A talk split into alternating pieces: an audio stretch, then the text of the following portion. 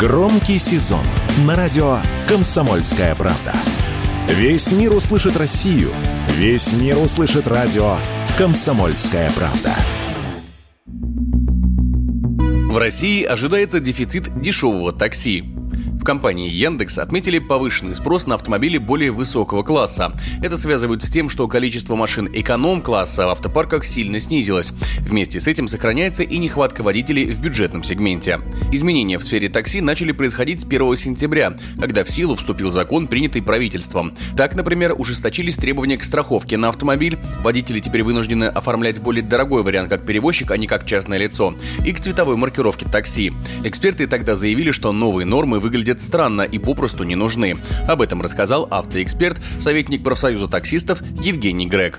Действительно, требования избыточные. Практически во всех регионах у нас автомобили заказываются через диспетчерские, через агрегаторы, через приложения, через сайты. То есть не ловятся на улице, когда требуется цветовая идентификация автомобиля, чтобы не попасть в лап преступников или еще кого-то. Практически не берутся автомобили со стоянок, и цветовая идентификация действительно является избыточным требованием. Также огромные проблемы с страховыми компаниями. У нас страховка на такси стоит непомерно дорого. В 4, в 5, в 10 раз отличается цена от э, стоимости по сравнению с обычным автомобилем.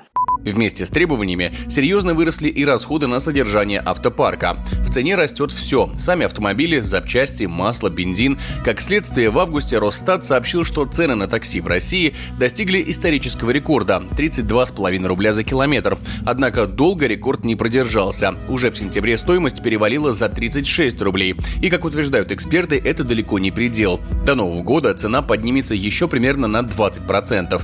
Такое мнение радио «Комсомольская правда» высказал председатель общественного движения «Форум такси» Олег Амосов.